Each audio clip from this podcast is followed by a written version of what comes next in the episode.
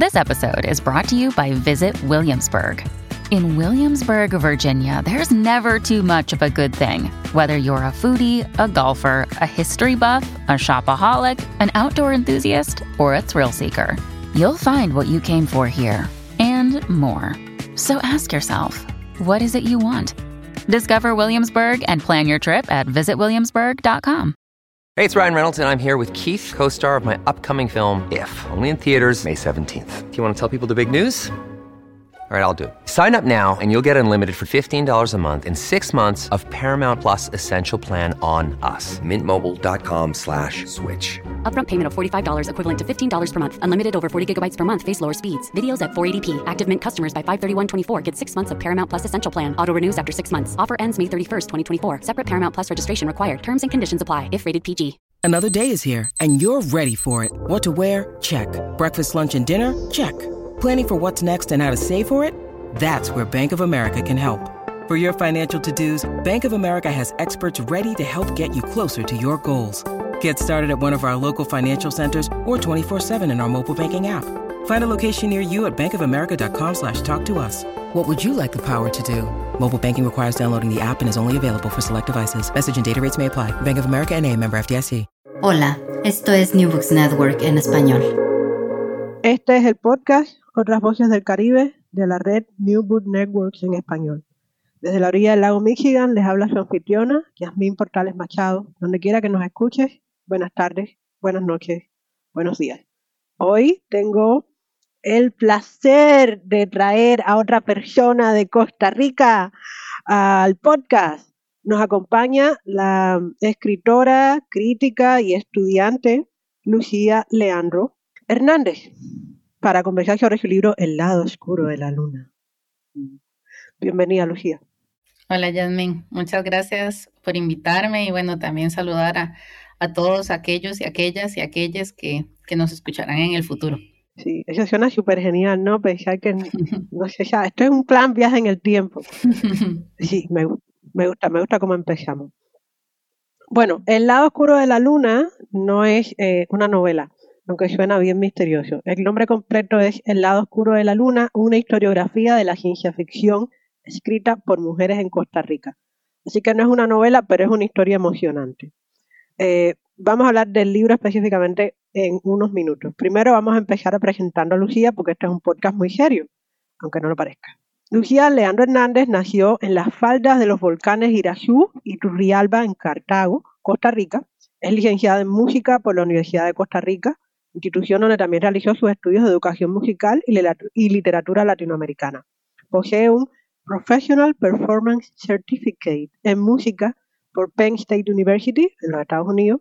Es máster en teoría de la literatura y, literatura comparada por la Universidad de Barcelona, donde actualmente estudia el programa de doctorado en estudios lingüísticos, literarios y culturales bajo la dirección de Dunia Gras y Teresa López Pelliza.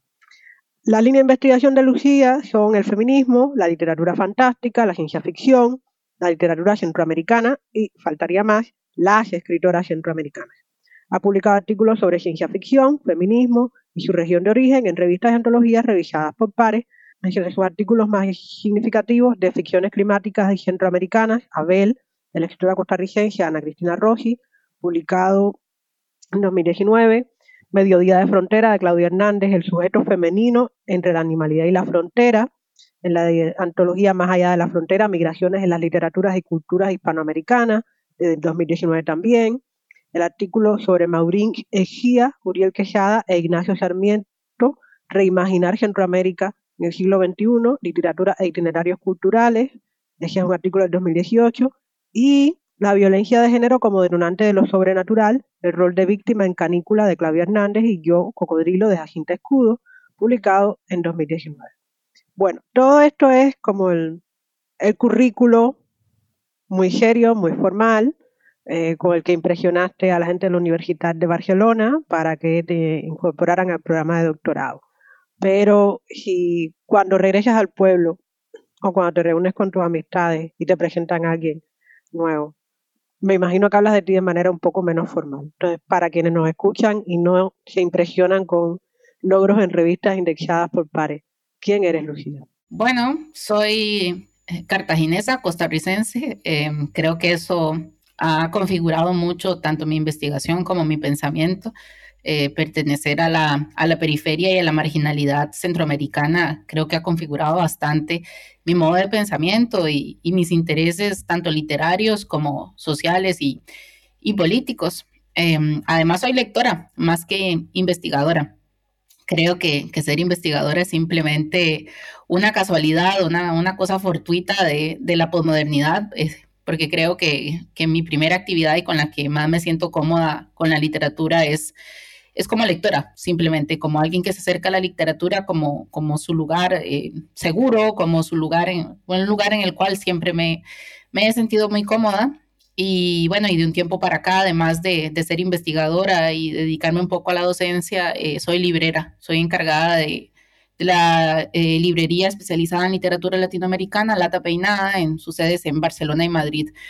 Y creo que ser librera también ha configurado eh, bastante mi, mi, percepción de la literatura, la circulación de los libros desde América Latina hacia España, de España hacia América Latina, y también ha configurado mi pensamiento migrar, ¿no? Eh, y, ver esas relaciones, esas, esas geopolíticas del poder a través de las redes editoriales, creo que también ha configurado mi, mi cabeza. Y, bueno, y después de todo eso, pues creo que escribo, escribo de lo que leo, realmente no, no, no me dedico a la ficción, eh, porque me interesa mi labor como librera, como investigadora, eh, como alguien que está fuera del territorio centroamericano costarricense, eh, dar a conocer en, el contexto en el cual me desenvuelvo eh, la literatura de, la región, ¿no? Entonces, este, creo que así me, me siento más cómoda presentándome.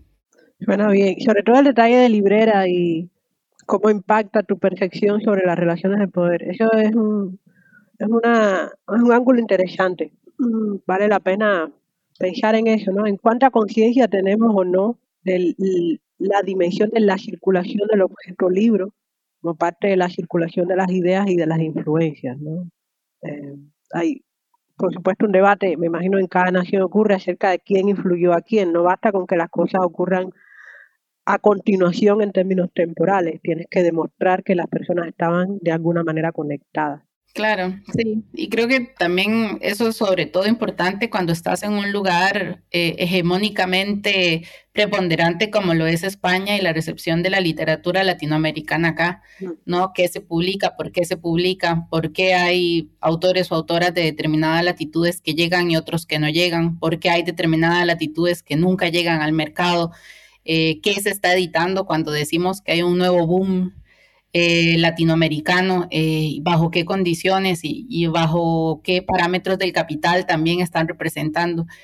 Eh, todo eso pienso yo cuando, cuando los libros llegan a, a mis manos, sobre todo pensando eso, que, que, me encargo de trabajar una literatura tampoco visibilizada, no solo dentro de Centroamérica, sino bueno, incluso en España y, y en el resto de América Latina como la literatura centroamericana.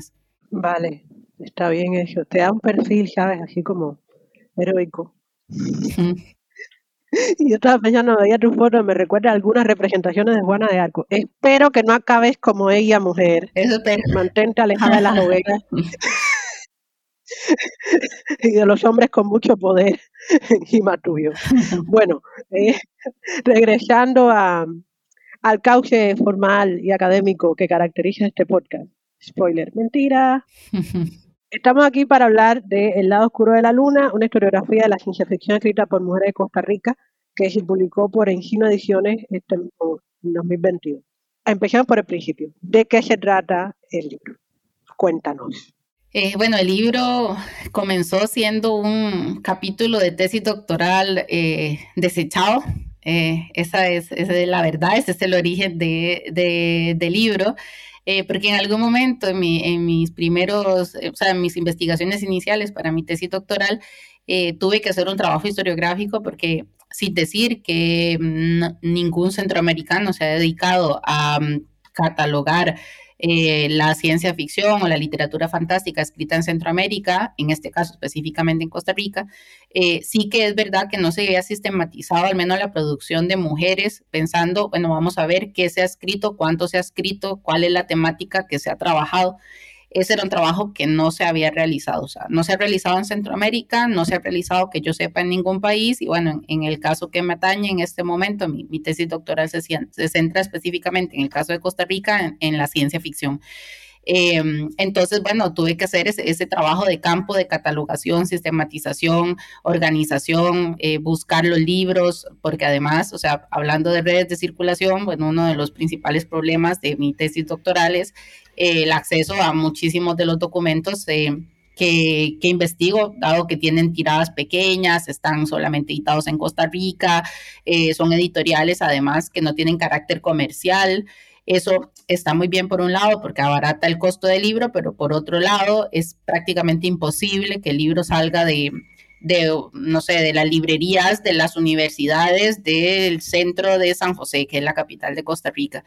Entonces, bueno, el origen del libro es esto, es, una sistematización que en, un momento, en algún momento utilicé para mí mi tesis doctoral y luego conversando con Juan Hernández, que es el, el editor de Encino Ediciones, Em, lo que mm, en teoría no servía para un capítulo de tesis doctoral, él me dijo, aquí hay material para un libro, sobre todo pensando que, que ese trabajo nadie lo ha hecho y que si otra persona tiene que realizar este tipo de trabajo, eh, ya con, con, tu libro, con esto editado, ya tiene un trabajo este, que no tiene que hacer, o sea, que no tiene que hacer esa catalogación, sistematización, organización de todo este material. Y afortunadamente Encino, bueno, que es una editorial absolutamente maravillosa, con un catálogo impresionante, eh, tiene una sección de, ensayo, de lo que se dedica es eh, tratar de publicar sobre todo ensayo que visibilice literaturas eh, costarricenses y centroamericanas y participó para una beca del, Colegio de Costa Rica para financiar este tipo de, libros con este perfil, digamos, más investigativo. Afortunadamente el libro ganó eh, la beca y entonces tuvimos la oportunidad de, desarrollarlo ya no como capítulo de tesis, sino ampliado, haciéndole cuadros, haciendo un análisis más exhaustivo, incluyendo cierto tipo de ciencia ficción que yo no había incluido en mi tesis doctoral, que es la más definida dentro de los parámetros de la ciencia ficción dura que a pesar de que no es este como el género más estudiado en América Latina o el que más puedes tal vez encontrar en, en muchísima de la ciencia ficción actual, en Costa Rica está bastante presente la cuestión de la ciencia ficción dura, incluso para sorpresa mía, ¿no? Muchas veces cuando hablas de la ciencia ficción latinoamericana, hablas de, de una ciencia ficción más cercana a los problemas de las ciencias humanas o de las ciencias sociales. ¿Qué pasa también? O sea, no, no digo que no que en Costa Rica no pase, pero también es curioso que la ciencia ficción dura con una contaminación de las ciencias sociales, o sea, con problemáticas que tienen que ver con cuestiones de feminismo, de, ciencia ficción climática, eh, con cuestiones de geopolítica del poder, están presentes en, esta ciencia ficción dura, digamos, que me encontré.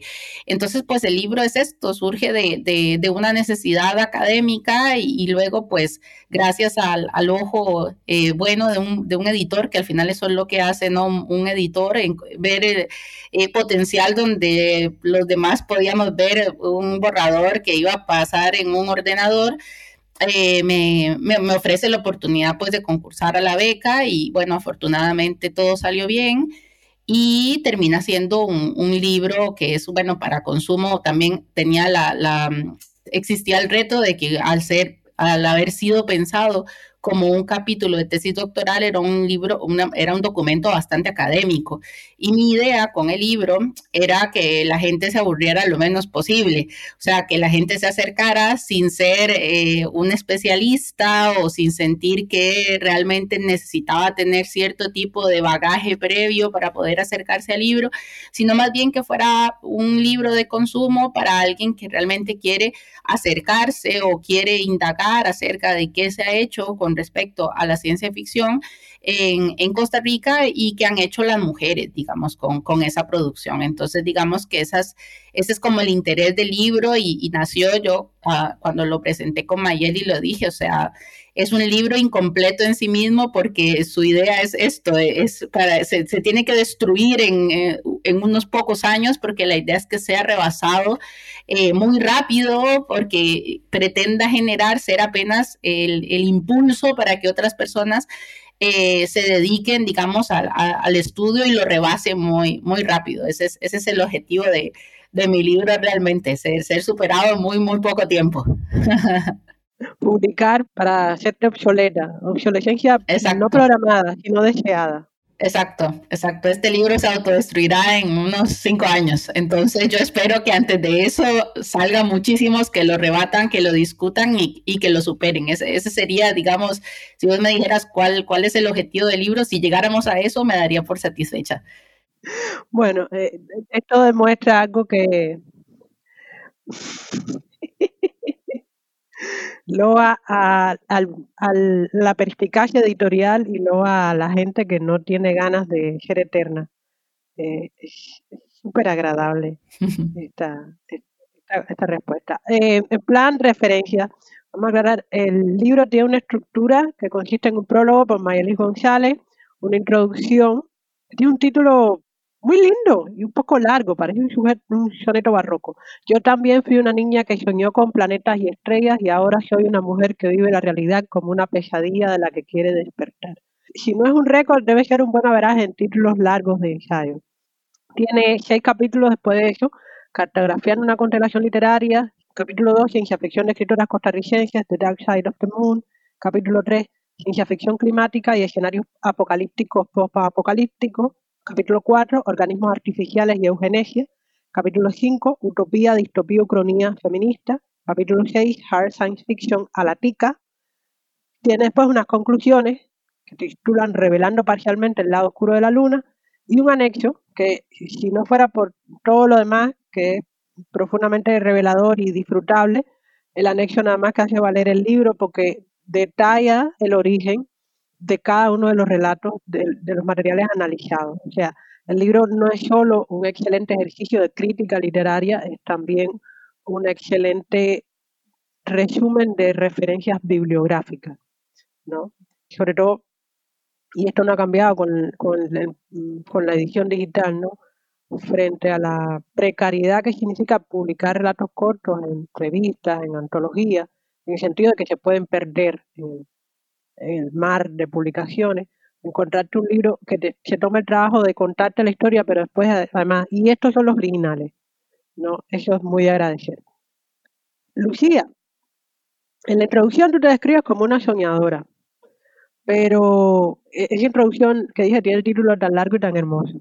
Eh, pero en la primera lectura a mí me dio la impresión de que tú estabas presentándote como una viajera en el tiempo porque dices haber nacido en la década de los 90 en la provincia de Cartago, pero creciste junto a Carmen Lira, que vivió entre 1887 y 1949, María Leal de Noguera, que vivió entre 1896 y 1989, Adela Ferreto, que vivió entre 1903 y 1987, y muchas otras que alimentaron ese mundo mágico que de inmediato le interesó más que aquel que la rodeaba. Fin de la cita.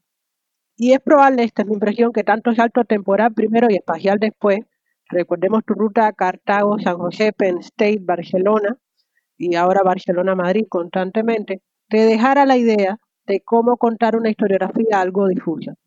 Así que explícanos, por favor, por qué y cómo decidiste el orden y el contenido del libro a partir de su crecimiento y desarrollo. ¿Cómo decidiste ordenar las cosas de la manera en que las ordenaste? Bueno, primero me gusta mucho esto que decís. Eh, me gusta más pensar que soy una viajera en el tiempo que, que una soñadora. Eh, creo que igual son los oficios inútiles, los cuales me representan a mí completamente. Soy músico, soy literata, o sea, no. Aquí siempre digo, yo represento la galería de los oficios inútiles, o sea que ser una viajera en el tiempo o una soñadora vendría a sumar dos más a los que ya eh, llevo a, hombros. Em, con la cuestión de la historiografía, em, yo, a pesar de que me dedico a la literatura, eh, vengo del arte, ¿no? Y me gusta ser un poco irreverente también este, con, con, las formas literarias o incluso como, como analizo la literatura, ¿no? Eh, pude haber hecho una historiografía al, uso, ¿no? Hacer una, una, cuestión cronológica desde el primer texto hasta el último y hubiera sido menos eh, trabajoso, me hubiera evitado hacer una crítica comparativa entre textos, que también era uno de las de, las ideas que yo tenía, pero me interesaba más que hacer un estudio historiográfico que simplemente viera esa línea temporal cronológica entre textos, eh, ver cómo esos textos estaban dentro de un ecosistema literario y cómo estaban reaccionando, digamos, dentro de el, contexto costarricense centroamericano. Em, una de las cosas que más me interesaba eh, porque es, creo, una de las ramas de la ciencia ficción que más me, interesan personalmente, que es la ciencia ficción climática. Eh, me parecía muy peculiar que en el momento en que yo empecé mi, investigación, no sé, hace unos cinco años, ¿no? Por ahí, em, estaba muy en boga el término de la ciencia ficción climática, era como que algo que fuera nuevo, ¿no? Sin embargo, en, Centroamérica, eh, ya Carmen Naranjo estaba escribiendo ciencia ficción climática en los ochentas, ¿no? Entonces me interesaba como hacer un rastreo como, como de esos géneros, o sea, esos subgéneros de la ciencia ficción eh, que parecía que eran muy anglos, que eran muy masculinos, que eran muy del norte global y que realmente ya había mujeres centroamericanas, ¿no? Que por una cuestión de visibilización de su literatura no había llegado tal vez al conocimiento de la crítica o del público en general, pero que ya estaban escribiendo de la cumbre del cambio climático en Río de Janeiro, que ya estaban publicando ciencia ficción climática, que ya estaban haciendo una relación entre la violación de los terrenos en un determinado territorio con la violación de los cuerpos de las mujeres, o sea, ya eran eh, preocupaciones en, un territorio además este, muy expoliado por transnacionales, eh, muy mal llamado una banana republic, o sea, estábamos en un contexto que alimentaba todo este tipo de narrativas, eh, pero probablemente la crítica literaria obviamente desde el norte global, eh, nos había dicho que realmente eh, Ballard y compañía eran los primeros que habían eh, tenido una preocupación climática. Cuando no es así, tampoco Centroamérica es la excepción. Existen este tipo de relatos en Chile con Hilda Cádiz, existen en Argentina con Angélica Gorodischer, o sea, lo que me refiero es que había una preocupación eh, climática, ecológica, ¿no? En relación a que eran territorios expoliados, o sea que tenemos una relación con la tecnología de materia prima, ¿no? Y de, y de usufructo del poder, más que como creadores de y que por eso tal vez no habíamos entrado en los imaginarios como productores de este tipo de literatura.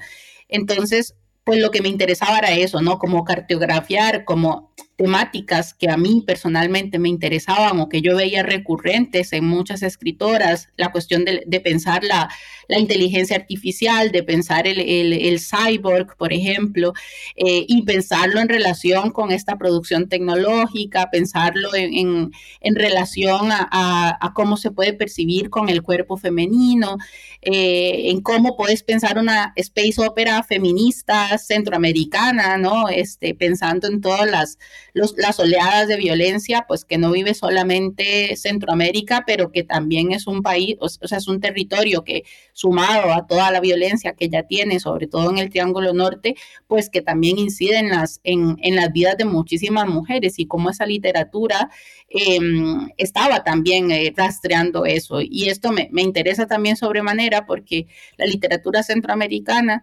cuando, cuando vos cuando vos hablas de literatura centroamericana, lo que primero viene al imaginario de muchísimas personas es la literatura testimonial, la literatura testimonial realista que te habla de los conflictos de las guerras centroamericanas. Eh, entonces, eh, cuesta mucho, o en algún momento costaba mucho, pensar que la literatura no mimética o la ficción especulativa podían estar narrando ese tipo de violencias o las violencias que se desarrollaron a partir de la violencia de las guerras centroamericanas, a partir de la, del género especulativo.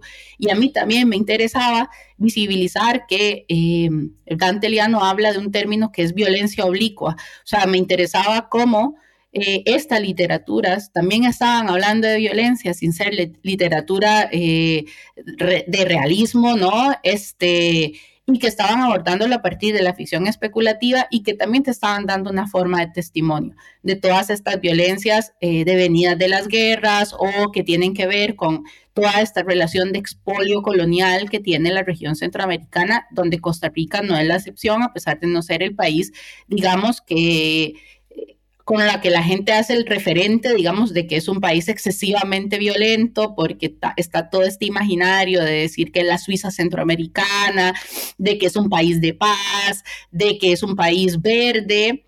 Existe todo este imaginario, obviamente, inculcado, inoculado desde un neoliberalismo de barbarie que ha estado presente en Costa Rica desde los ochentas eh, y que genera también un, discurso otro súper violento al cual muchísimas autoras que además son activistas, es el caso de Arabella Salaverri, es el caso de Ana Cristina Rossi, están también dando una respuesta, digamos, a ese, a ese statu quo oficial de país de paz, verde, ecológico, está diciendo, no, eh, delante de esto propongo, digamos, esta literatura que te está diciendo también las violencias que se pueden padecer en, el territorio costarricense. Entonces, pues me interesaba como, como, como visibilizar, digamos, como, como estas violencias que son fruto de este contexto, no siempre de fruto de la violencia de las guerras centroamericanas, pero que sí es em, el ligamen ¿no? Es social y político que tienen con el contexto inmediato es importante. Entonces,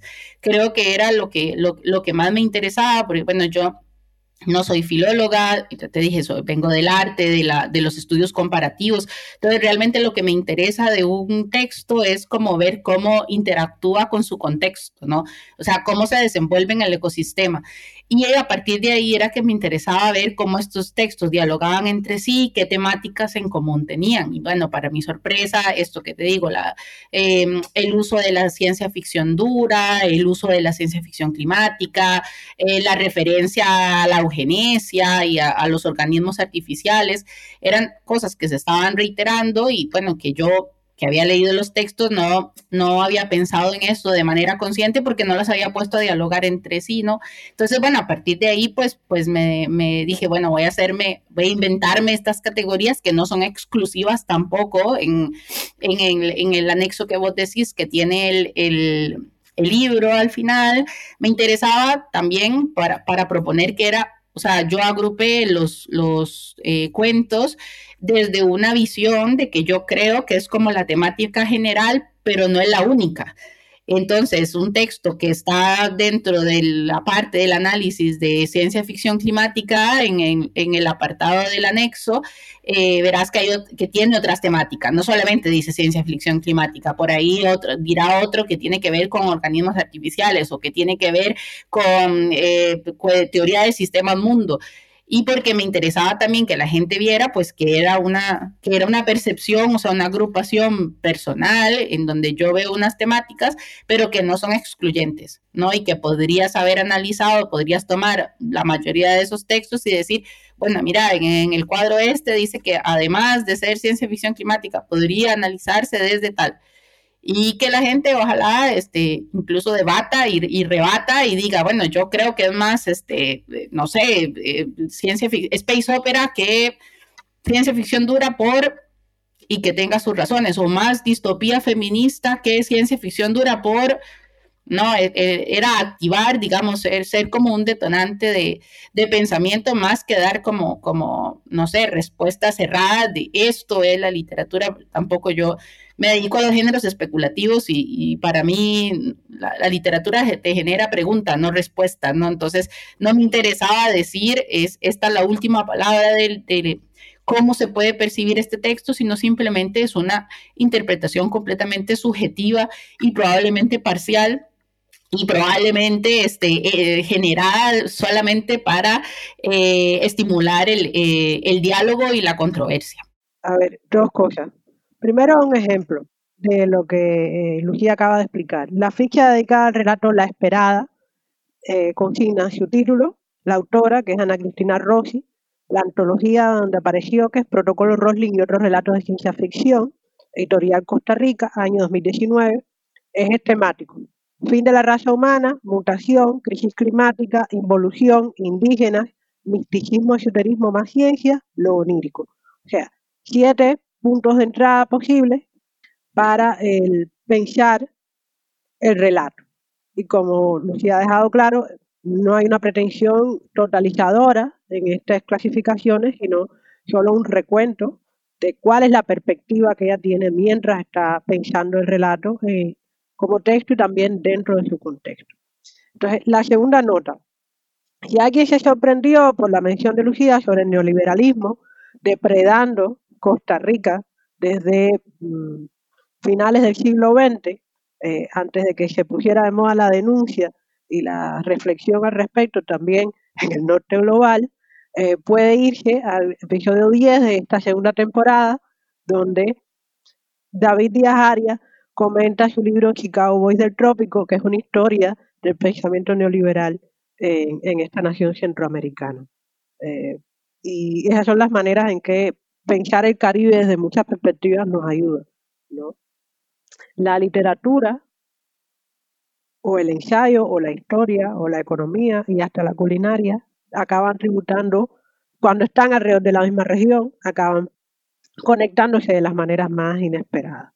Eh, así que gracias Lucía por tan apasionada explicación acerca de las decisiones eh, temáticas y estructurales del libro, que es un relato, pero no un relato en el sentido convencional del término. Mayeli González eh, escribió el prólogo para tu libro. Eh, Mayeli ya estuvo aquí, también les recomiendo que chequeen el podcast dedicado a ella hablando de estos vuelos para ver por dentro.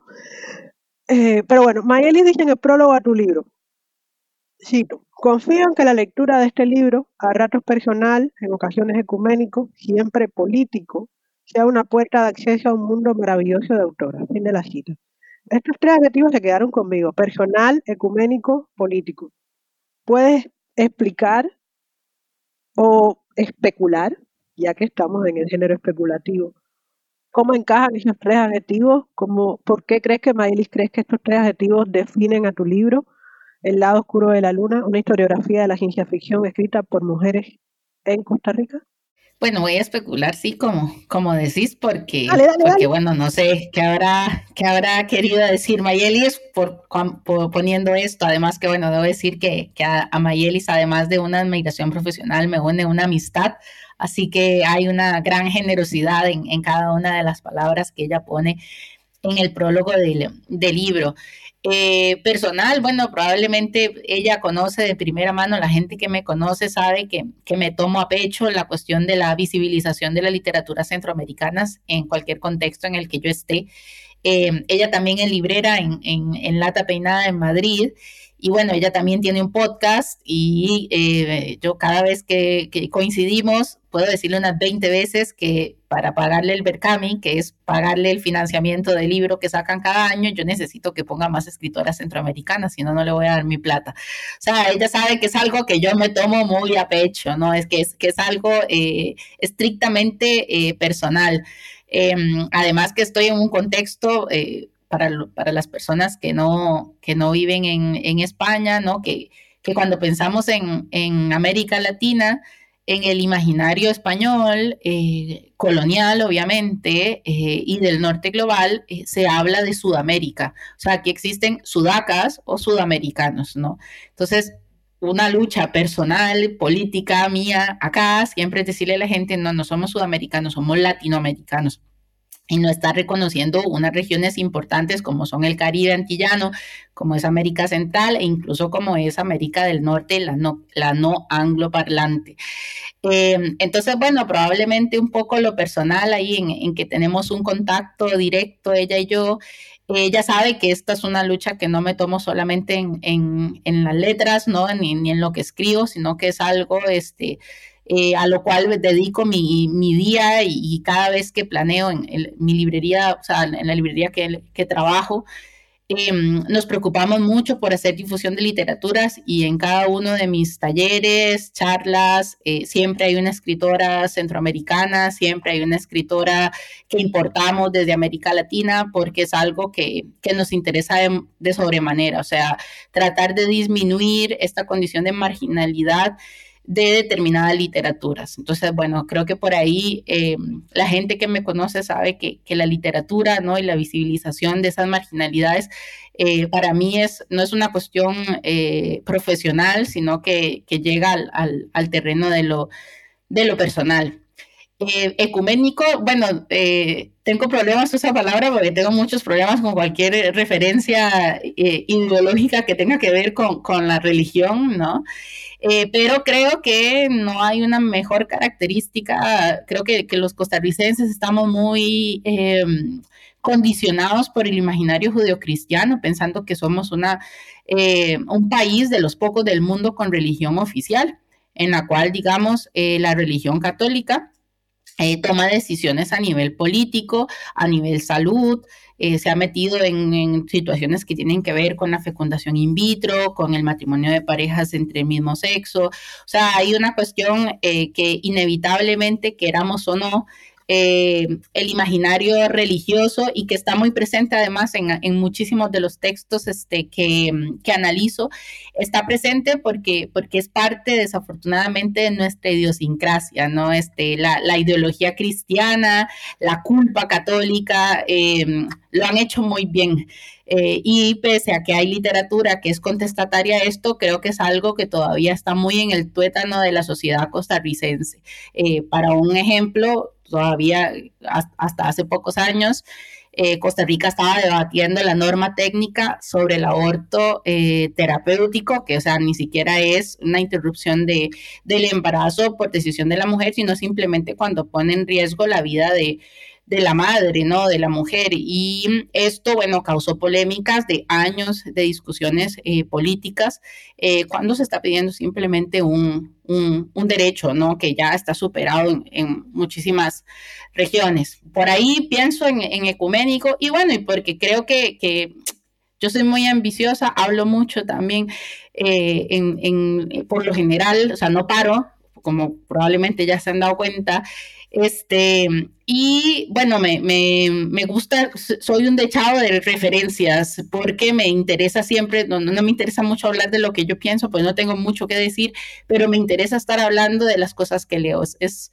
prácticamente una de, mi, tema principal en, el afortunadamente soy librera, entonces me pagan por ello, entonces no, no aburro a nadie, ¿no? Entonces, bueno, le, le he sacado un buen rédito a, a un, hábito, un hábito inoculado desde hace muchísimos años antes de ser librera.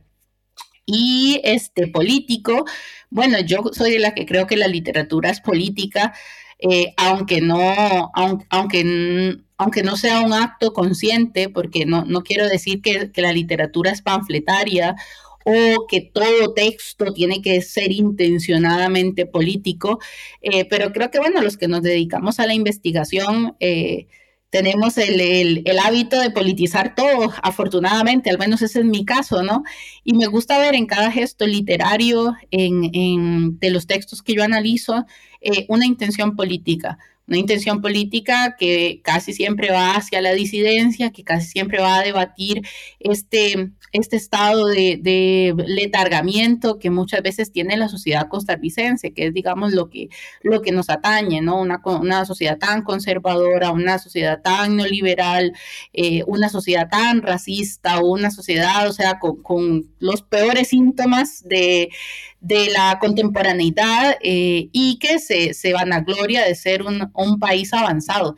Eh, y me interesa pensar que la literatura que se produce realmente es como una respuesta contestataria a esta forma de ver eh, nuestro país que la, que la rebate, que la que, incomoda, ¿no? Esa es la literatura que a mí al menos me, me interesa o desde ahí es que me gusta ver la literatura. Entonces, yo creo que, bueno, eso, eso sería, ¿no? Político, porque para mí la literatura es política, lo personal es político. O sea, creo que cuando además, cuando sos mujer, cuando sos migrante del sur al norte global, es que vivir la política todos los días porque es una constante lucha, ¿no? Eh, cuando sos del campo y te vas a la ciudad, tampoco tenés que emigrar a otro país para, para ver estas formas de poder eh, que se establecen dentro de los contextos eh, sociales. Entonces, eh, yo soy de aquellas que, creo que ningún gesto es inocente, ¿no? Y muchísimo menos la literatura. Entonces, por ahí yo creo que va lo que, lo que Mayelis eh, quería decir, atreviéndome a, especular de lo que ella escribió. Me encanta eso de que especulemos sobre Mayeli. A saber qué pasa en el próximo, en el próximo podcast de las escritoras de burra. Eh, desde aquí, Lucía y yo les recomendamos, después que se hayan oído todos los capítulos de este podcast, vayan a chequear el podcast de las escritoras de burra o atenden uno y otro. La escritora de burra es un proyecto que Mayelis y Sofía Baker eh, llevan adelante con financiación colectiva, además, desde hace cuatro años, ¿no, Lucía? Sí. Sí. Eh, en que leen cada episodio es la lectura de un relato de fantasía, ciencia ficción u horror, o a menudo perturbadoras combinaciones de cualquiera de los tres elementos, pero siempre escrito por una mujer o, una persona no cisgénero, porque está ahí también el, recientemente muerto escritor cubano Cheli Lima. Eh, y entonces ellas leen el cuento y después conversan sobre su texto y contexto. Es súper chévere. Eh, y sí, desde aquí exhortamos a las colegas de escritoras de Burra a que haya más gente, más voces de Centroamérica eh, en la selección. hay otro término en tu introducción. Tú usas una posición de términos que a mí me llamó la atención muchísimo antropoceno y capitaloceno.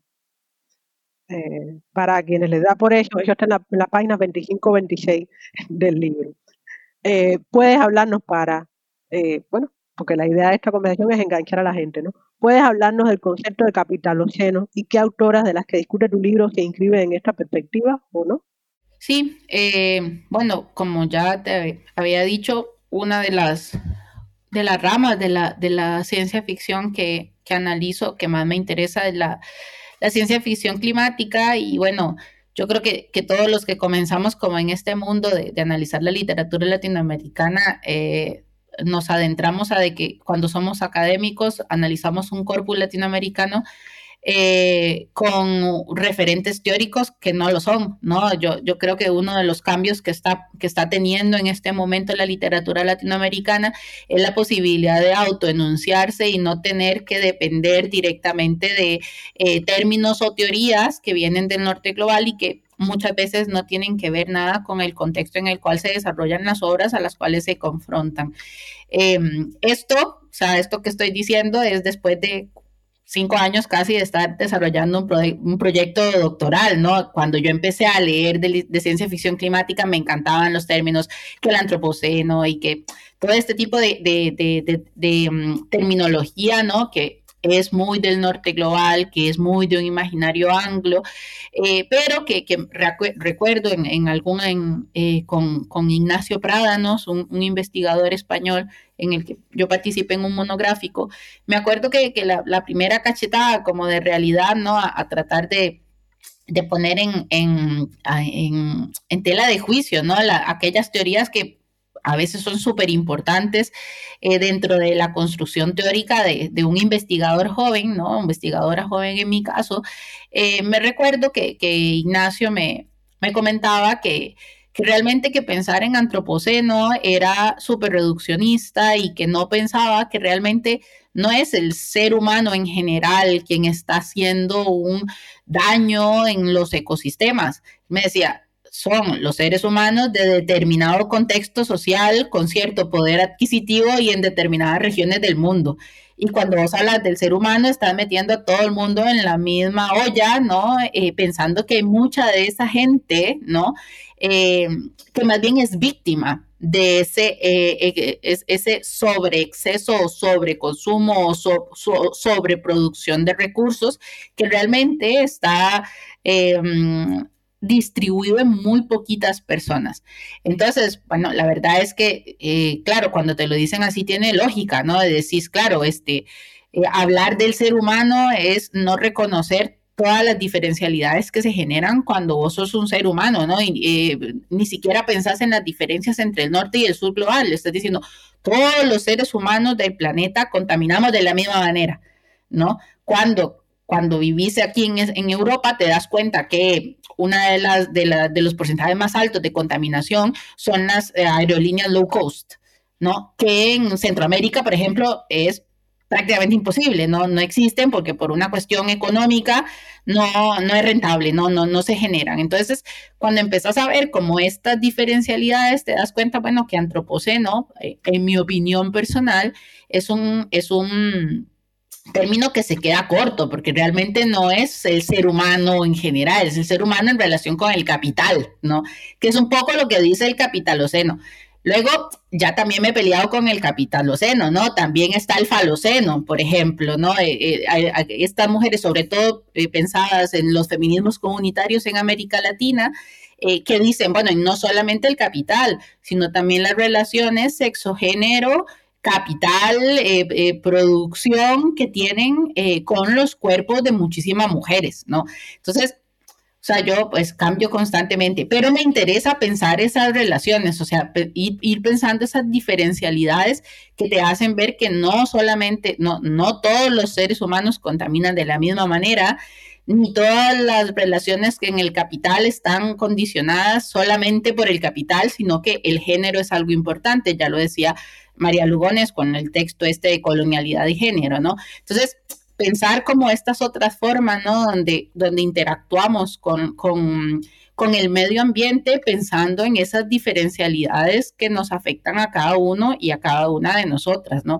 Y me interesaba ver cómo se reflejaban esos, eso, digamos, esas, esas teorías en algunos textos. Entonces, por ejemplo, Jessica Clark Cohen, que es una escritora costarricense muy prolífica, además de, de relato, de novela, de, de, de, ciencia ficción, tiene, por ejemplo, un texto que se llama Frente Frío.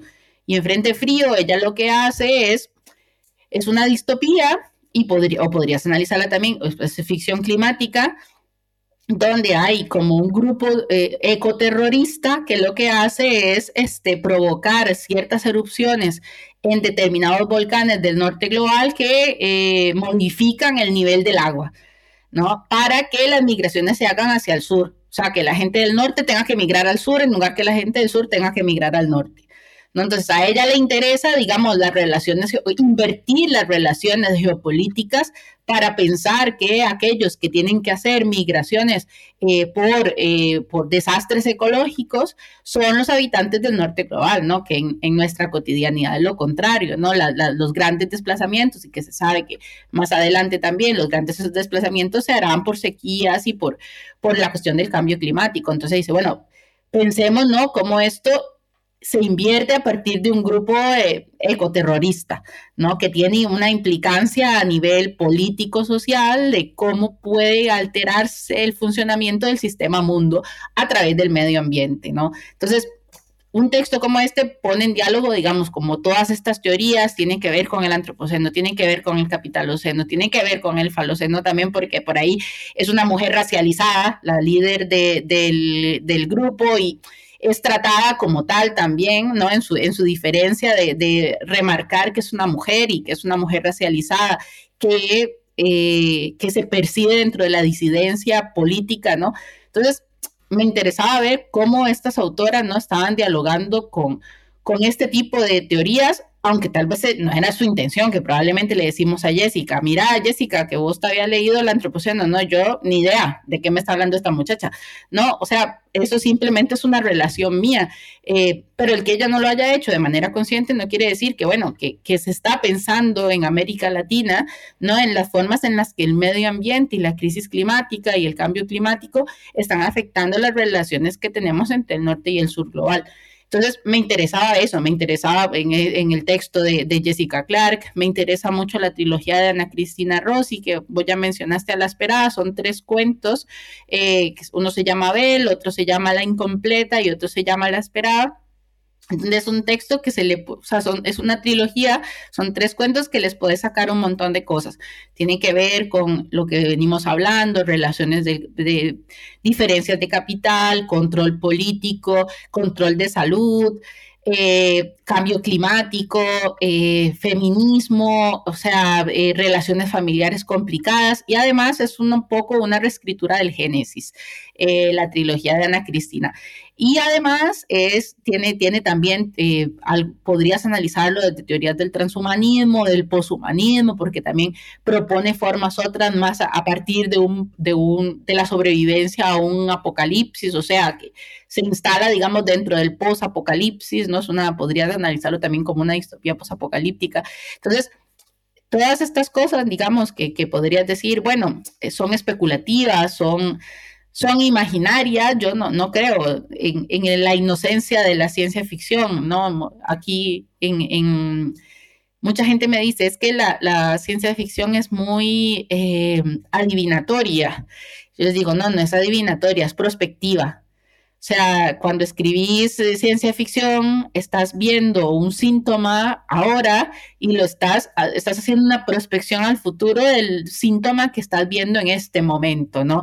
Entonces no es que nadie está adivinando nada, sino que estás haciendo una buena lectura de un fenómeno social o político o económico o ambiental que bueno, que tendrá consecuencias nefastas eh, si no se hace un cambio, por ejemplo, ¿no? Entonces, me interesaba eso, pensar esas relaciones cuando estaba pensando en, en algo pues que nos afecta tanto como la, no sé, el capitalismo, ¿no? Todos vivimos vidas precarias, todos estamos viendo cómo sobrevivir entre el cambio climático, la factura, no sé en Estados Unidos, pero la factura de la luz aquí en España, eso es un relato de terror peor que los cuentos de Mayeli del podcast.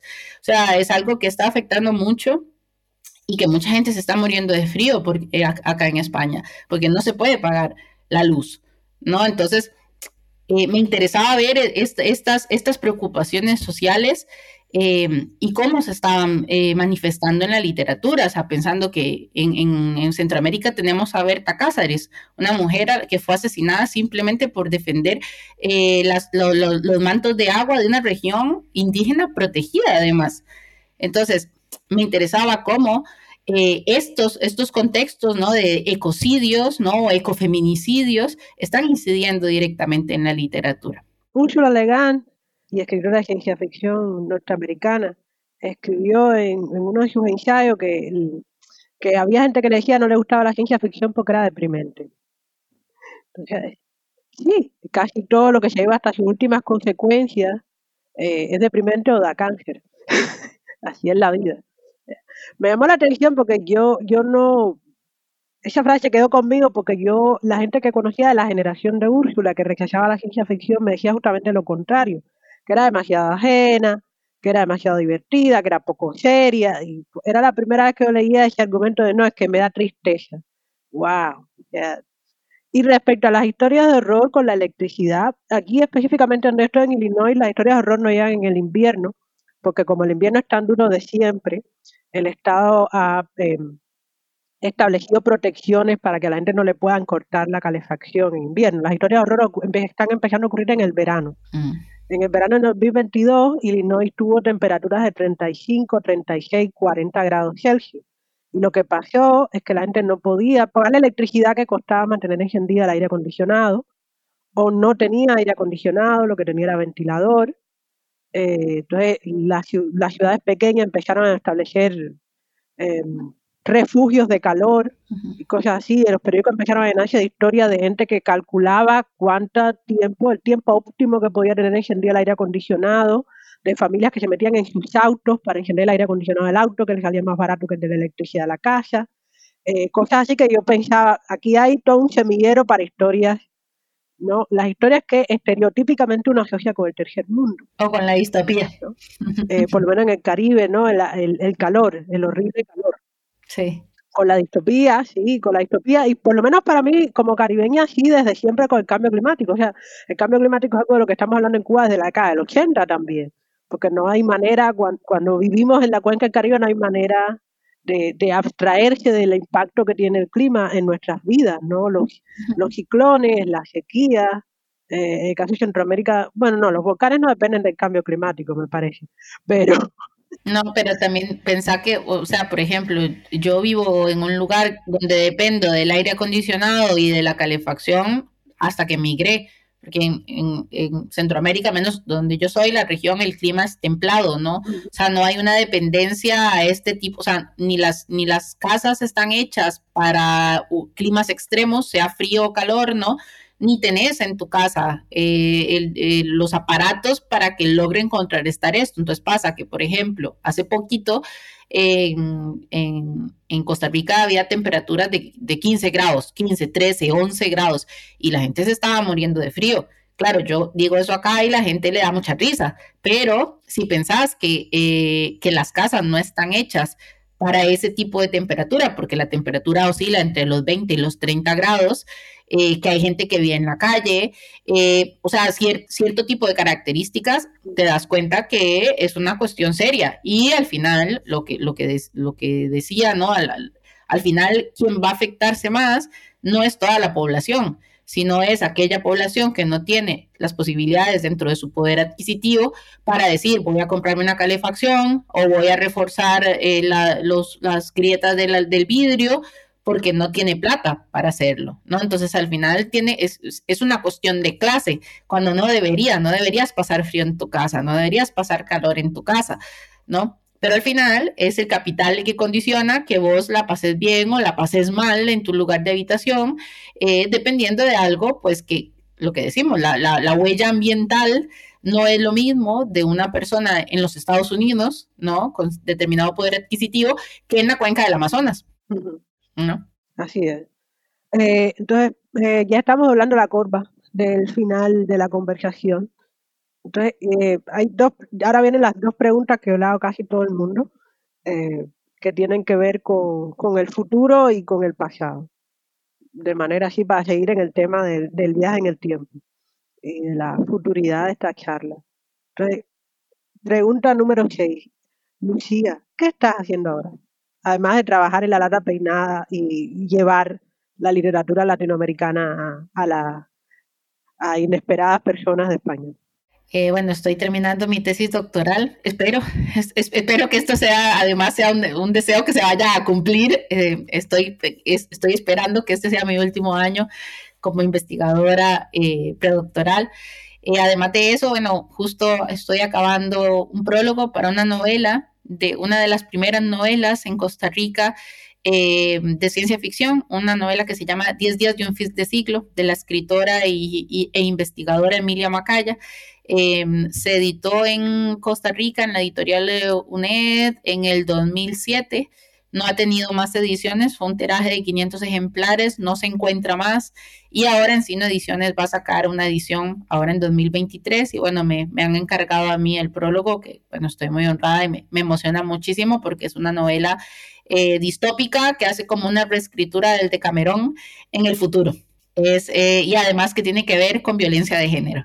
Entonces, bueno, estoy en, en la escritura de, de, ese prólogo y, y, bueno, listo, ya con, con, la tesis doctoral aquí en la espalda creo que es suficiente este prólogo y bueno, y esto, el, el trabajo de la difusión de la literatura, no solamente como tesis centroamericana, sino este prejuicio de la ficción, de la ficción especulativa en general, es algo con lo que tenés que luchar, sobre todo porque el género que a mí más me interesa es el cuento, eh, que además, ah, no, no, así creo en los imaginarios en América Latina, pero en España, digamos, es un género que se considera menor, ¿no? Entonces yo trabajo como con todas las marginalidades juntas, cuento de ficción especulativa, de mujeres que no se inscriben dentro de lo que la gente considera literatura latinoamericana. Entonces, pues me dedico a eso, ¿no? a la visibilización de eso. Entonces, por ahí van mis proyectos en, en, este, en este momento. Y bueno, ah, bueno acabo de, de, terminar con David Roas. Eh, participé en el proyecto de la historia de la literatura fantástica en América Latina. Eh, yo participo en los dos volúmenes. el primero está por salir en este mes. Eh, yo hago todo el, el, capítulo de América Central, a excepción de Costa Rica, que lo hace otra compañera. Y creo que finalizar, al finalizar este año sale el volumen 2, el, primer, el primer capítulo, el primer libro es de 1880 a 1940 y el siguiente tomo es de 1940 a 2020.